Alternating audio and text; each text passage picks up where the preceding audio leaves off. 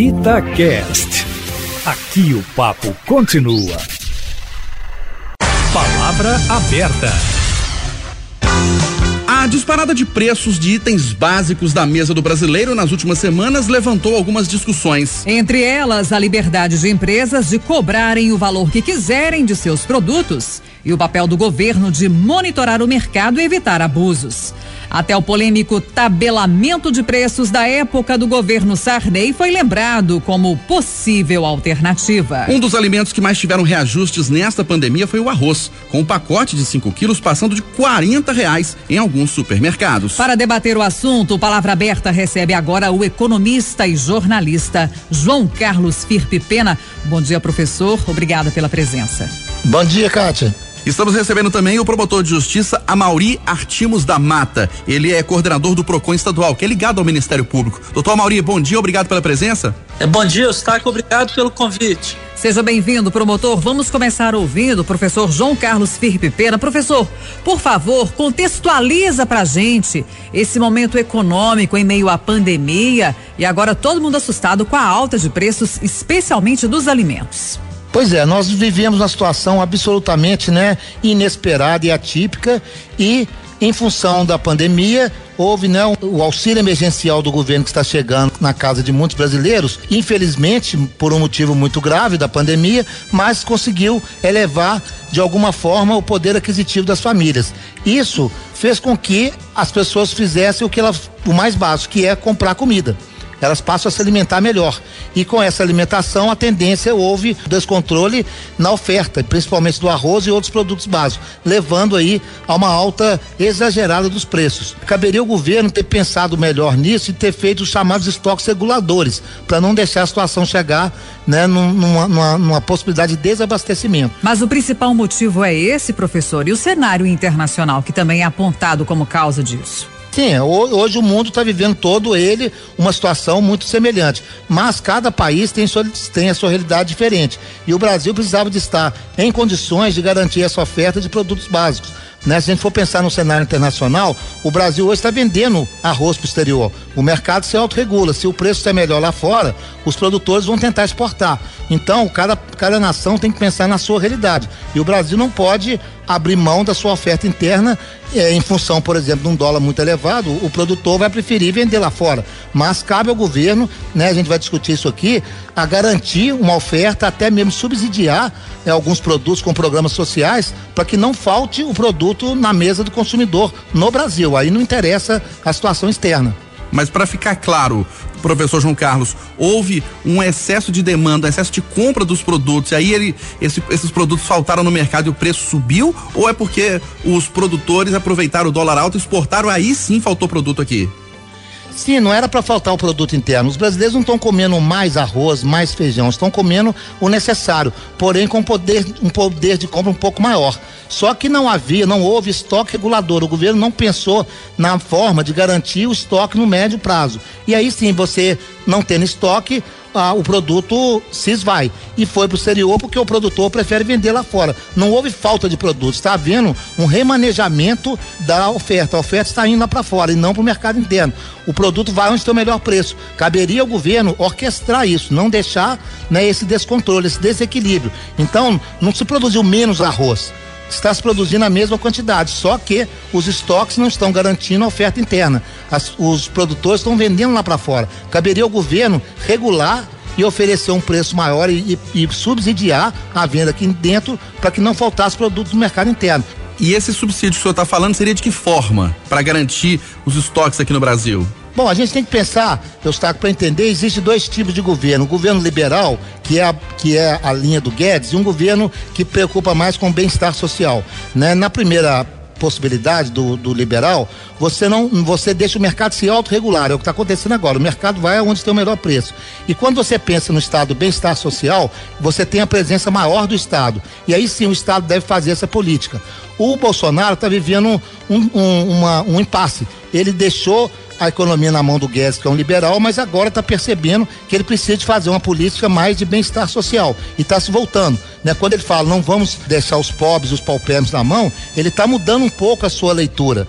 Então isso faz com que ele esteja tentando é, fazer políticas mais sociais, Por exemplo, o auxílio emergencial do Guedes seria de 200 reais, passou para 500 e chegou em 600 pelo Congresso. Então, o que, que, são os programas sociais? É você beneficiar através de programas de, de cestas básicas, como a Prefeitura de Belo Horizonte está fazendo, e outras prefeituras, oferecer um produto a um custo menor. Então, esses são os programas sociais. Não cabe aqui a gente pensar em congelamento de preço, que não funciona. Mas você pode subsidiar a compra da cesta básica e o Estado é fundamental nisso. Nós vamos ouvir agora o coordenador do PROCON estadual, Amauri Artimos da Mata. Eh, promotor, neste momento, qual é a principal preocupação das autoridades, especialmente do Ministério Público, diante da alta dos preços? Eu concordo com o que o professor é, falou o governo não se preocupou com a situação da pandemia. Na, na, medida de que a pandemia foi algo inesperado e, ao mesmo tempo, essa ideologia de deixar que o mercado se autorregule fez com que o governo não se preocupasse, primeiro, com esse estoque regulador que o professor falou, essa política de incentivo à exportação, buscando divisas, ela não se preocupou em verificar a questão do abastecimento local. Há uma informação de que a China, que desde o início já sabia do problema, teria feito contratos é, de aquisição de alimentos com o mundo inteiro, é numa situação privilegiada na medida em que ela conhecia o problema que só veio a ser divulgado posteriormente. E aí o, o mercado nacional ele fica numa situação difícil, porque o abastecimento é comprometido, a oferta, como disse o professor, é reduzida, a procura se mantém constante e aí você tem o problema é, do aumento de preços. O governo precisa entender que os órgãos de defesa do consumidor e o Código do Consumidor, ele exige que todos nós, é, PROCONs, Ministério Público, Defensoria Pública, Senacom, que é a Secretaria Nacional do Consumidor, fiscalizemos o aumento dos preços. E se houver abusividade, que sejam adotadas medidas no sentido de coibir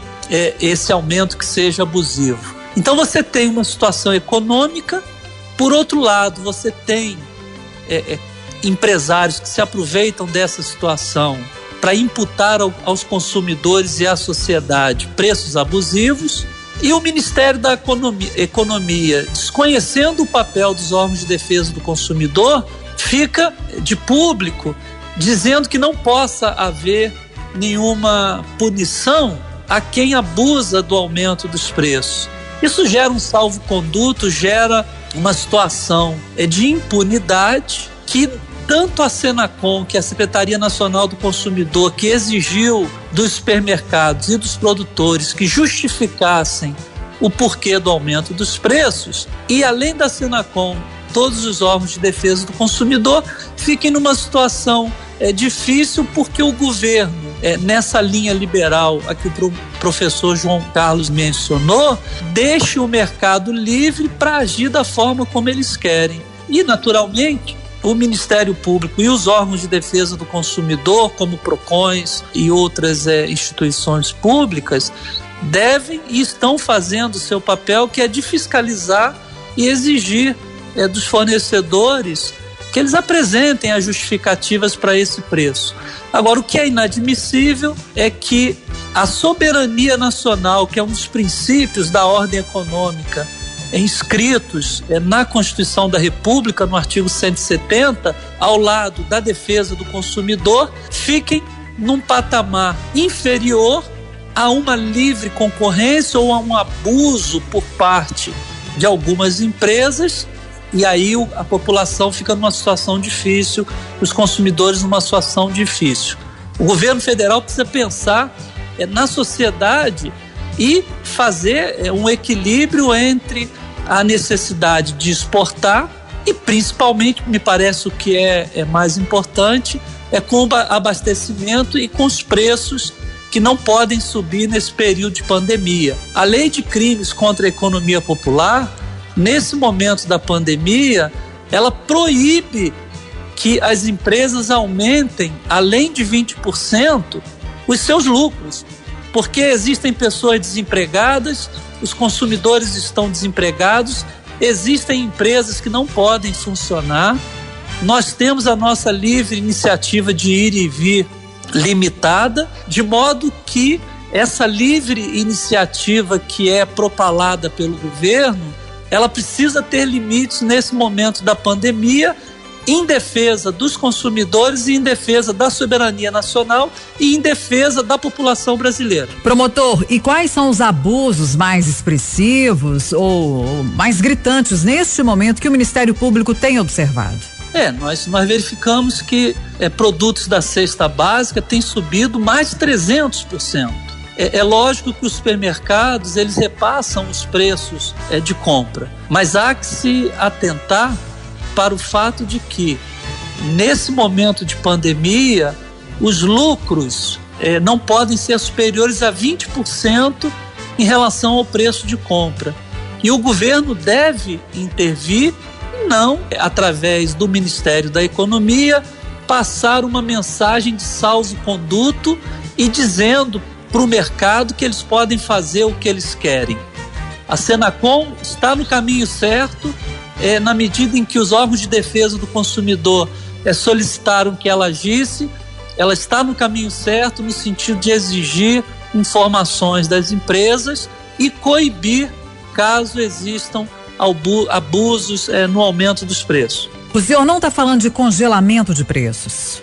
Não, tabelamento de preços é uma coisa, controle e fiscalização de preços é o que é preconizado pela Constituição é o que o CAD faz, é o que os órgãos de defesa do consumidor fazem, o que a Senacom, a Secretaria Nacional do Consumidor, que é vinculada ao Ministério da Justiça, está fazendo. Agora, doutora Mauri, os órgãos públicos têm condições claras de monitorar, fiscalizar e impedir os abusos? Sim, é, os órgãos de defesa do consumidor, eles têm é, um procedimento de fiscalização em que eles verificam as notas fiscais de compra é, do fornecedor, as notas fiscais de venda, verificam se o custo, a sua atividade sofreu alguma variação em relação aos insumos ou a despesas que eles tenham de ter, e a partir de uma análise global, inclusive é, se servindo de uma perícia contábil, se for o caso,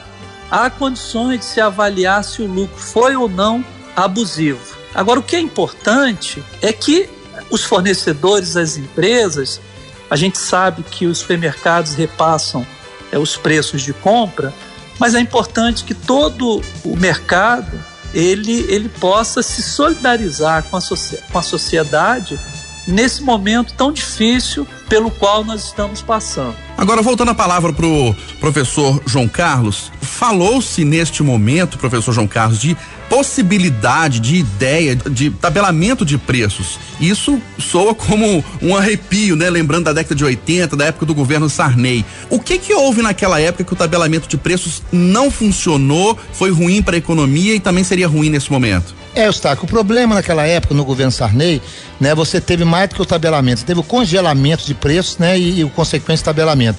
As coisas não funcionam assim, não você não consegue controlar a economia dessa forma.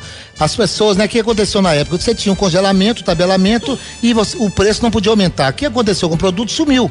O boi gordo ficou no passo, né? A gente se lembra do boi gordo, o, o produtor não vendia, o produto sumiu da prateleira. Você passava na estrada, tinha gasolina clandestina vendida numa cidadezinha. Enfim, você não pode regular o mercado dessa forma e achar que a economia vai funcionar. Você não pode, infelizmente, tabelar para tentar controlar. Você tem que ter, por isso que eu volto a dizer, o Estado tem que agir para regular o mercado. Né? Não adianta você tentar congelar né, ou, ou, engessar um paciente que precisa de ser operado. Isso não vai funcionar como não funcionou no passado. Mas retomando o momento, eu acho muito né, muito louvável a posição né, do doutor Amauri, né, e o trabalho do PROCON, só que a gente vive um caos dessa liberdade de mercado. Então o doutor Amauri fala, né, momento é de solidariedade. Infelizmente, não existe solidariedade no capitalismo. Certo? As pessoas não vão. Se, se o, o, entre o produtor, o fornecedor de matéria-prima, né, o, o, o que vai, o atravessador, o, o, o, atacadista, o supermercadista, em algum momento o produto some e não vai aparecer, então não tem solidariedade. O produtor vai colocar o produto lá fora porque vai vender em dólar. Então, a única, única forma é você ter o Estado agindo para fazer o controle interno. Você não adianta tentar, né? Você primeiro deixa o mercado agir livremente. E na hora do caos, como agora, você diz, não, vamos, vamos tentar resolver o problema não estou criticando o doutor Mauri, estou criticando o governo. Aí o governo, né, na hora do desespero, vamos controlar. É incontrolável. Né? Você não consegue amarrar né, cachorro com linguiça e nem colocar, a raposa para tomar conta do galinheiro. Se você deu liberdade de mercado, o mercado é livre. Então agora a gente vive o caos. A solução é anterior. Você tem que ter um Estado agindo, não é, não é socialismo, não. É um Estado que tenha regulamentação para não deixar as coisas acontecerem. Isso não funciona nos Estados Unidos, né? Que é, que é capitalismo. O Estado regula, ele não controla, ele regula para ter regras. No Brasil não tem regra. Então você deixa, cada um faz o que quer. E não tem, infelizmente, não tem solidariedade. Você vai deixar e o, o quem vai ser punido? O consumidor, que não vai ter o arroz, que vai comprar o arroz a 30. Infelizmente, essa é a realidade. O congelamento não existe. Enquanto você não tiver um Estado forte, que não é o Estado liberal do Guedes, a gente não tem como beneficiar ou respeitar ou né, proteger o desprotegido, os paupérrimos que vão ter que conviver com um preço maior. A corda sempre vai né, arrebentar do lado mais fraco.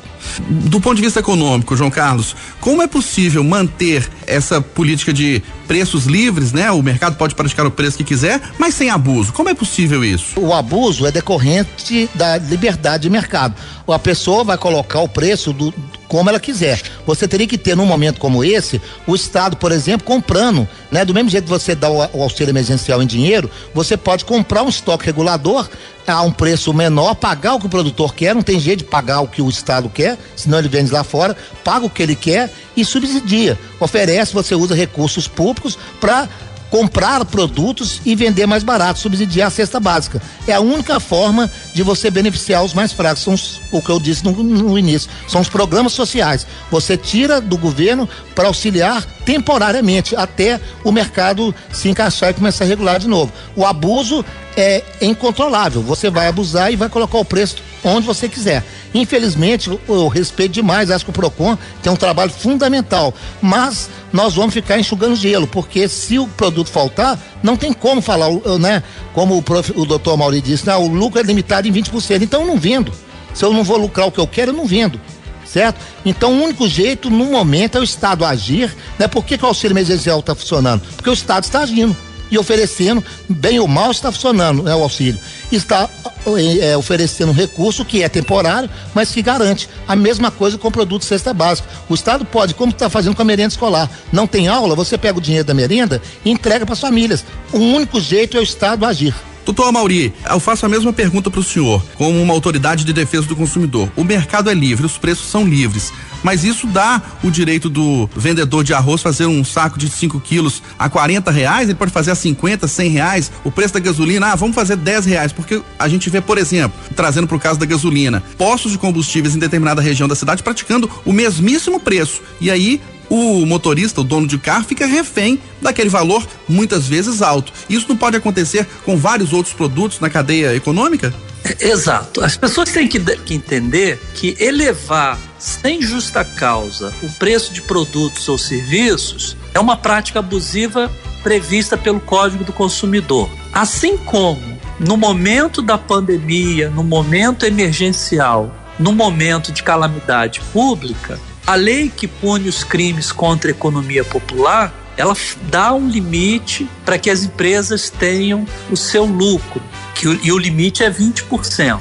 Agora, quando se trata de política econômica, que é o caso, eu ver, como disse o professor, é, você tem, por exemplo, a possibilidade, me parece que o governo já caminhou nesse sentido, de reduzir o imposto, o imposto de importação é, dos produtos da cesta básica, fazendo com que é, haja é, o interesse de importar e colocar no mercado brasileiro. Da mesma forma, o governo pode criar incentivos para redução dos impostos que incidem sobre os produtos é, da cesta básica é, é, ou outra vantagem qualquer, porque os produtos da cesta básica já têm é, uma série de, de benefícios, para que eles possam também é, reduzir o preço e o mercado brasileiro ficar atrativo. E são políticas econômicas que o governo, mesmo em se tratando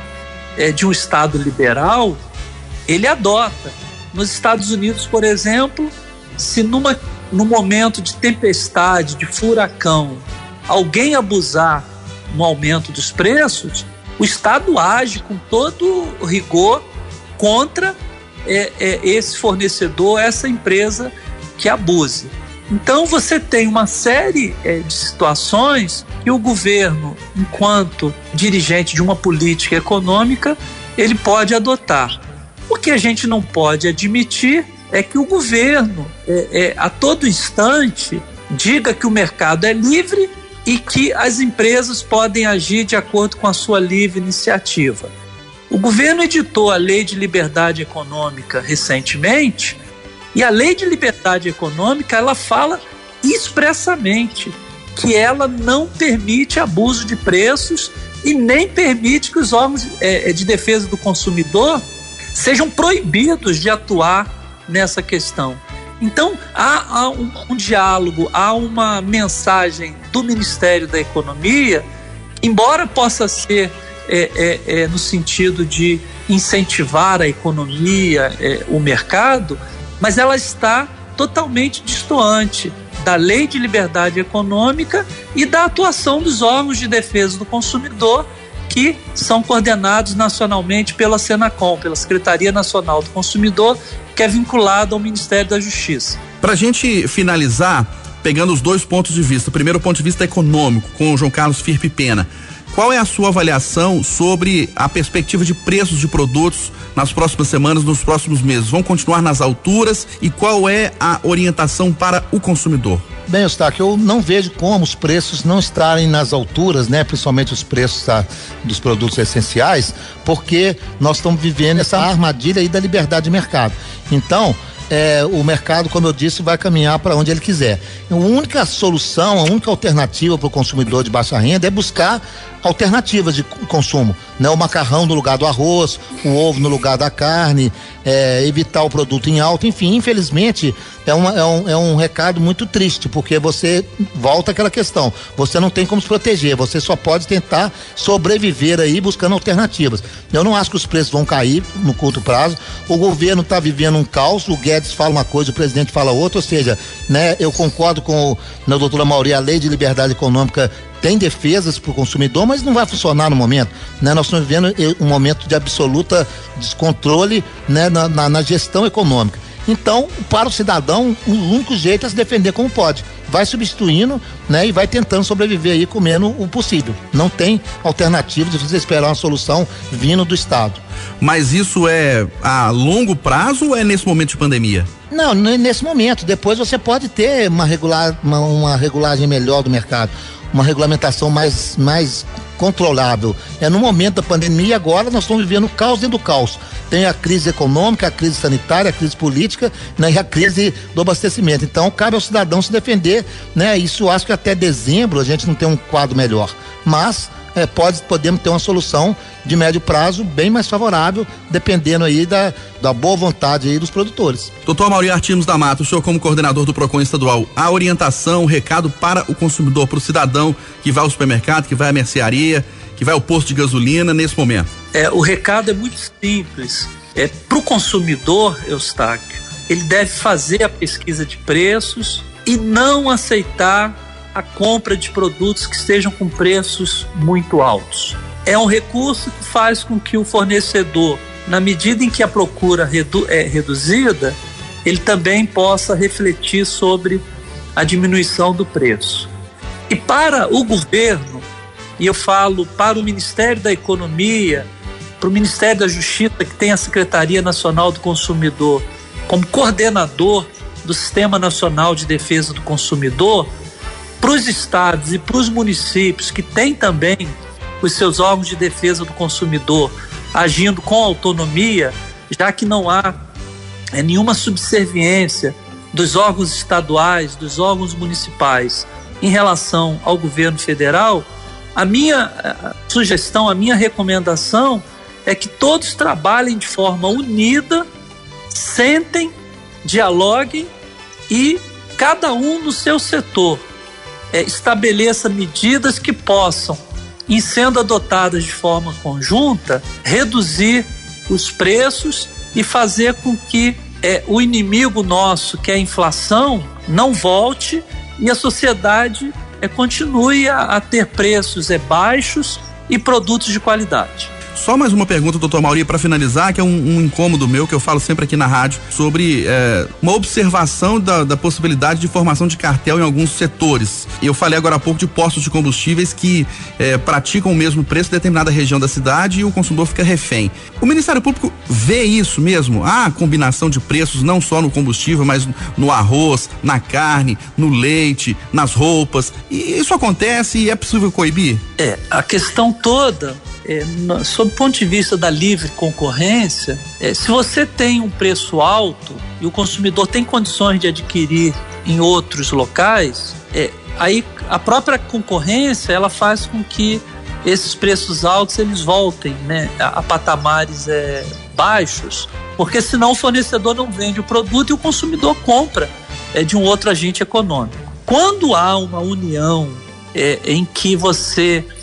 impede a liberdade de escolha do consumidor, porque todo mundo pratica o mesmo preço, é, isso aí na verdade é um cartel. Tanto o CAD como os órgãos de defesa do consumidor devem combater, como já aconteceu em Belo Horizonte há alguns anos passados. Isso é possível e havendo é, a prova ou indícios veementes de que haja esse acordo entre as empresas para elevar e manter os preços altos, é possível sim a adoção de providências. Nós discutimos no Palavra Aberta de hoje a alta de preços nas últimas semanas no país, especialmente itens da cesta básica, como o arroz. Recebemos o economista e jornalista João Carlos Firpe Pena. João Carlos, obrigado pela sua presença, um ótimo dia. Um prazer, um abraço a todos. Recebemos também o promotor de justiça Amauri Artimos da Mata, coordenador do PROCON estadual, que é ligado ao Ministério Público. Doutor Amauri, muito obrigado pela presença, um ótimo dia para o senhor. Nós é que agradecemos ao convite, estamos sempre à disposição de participar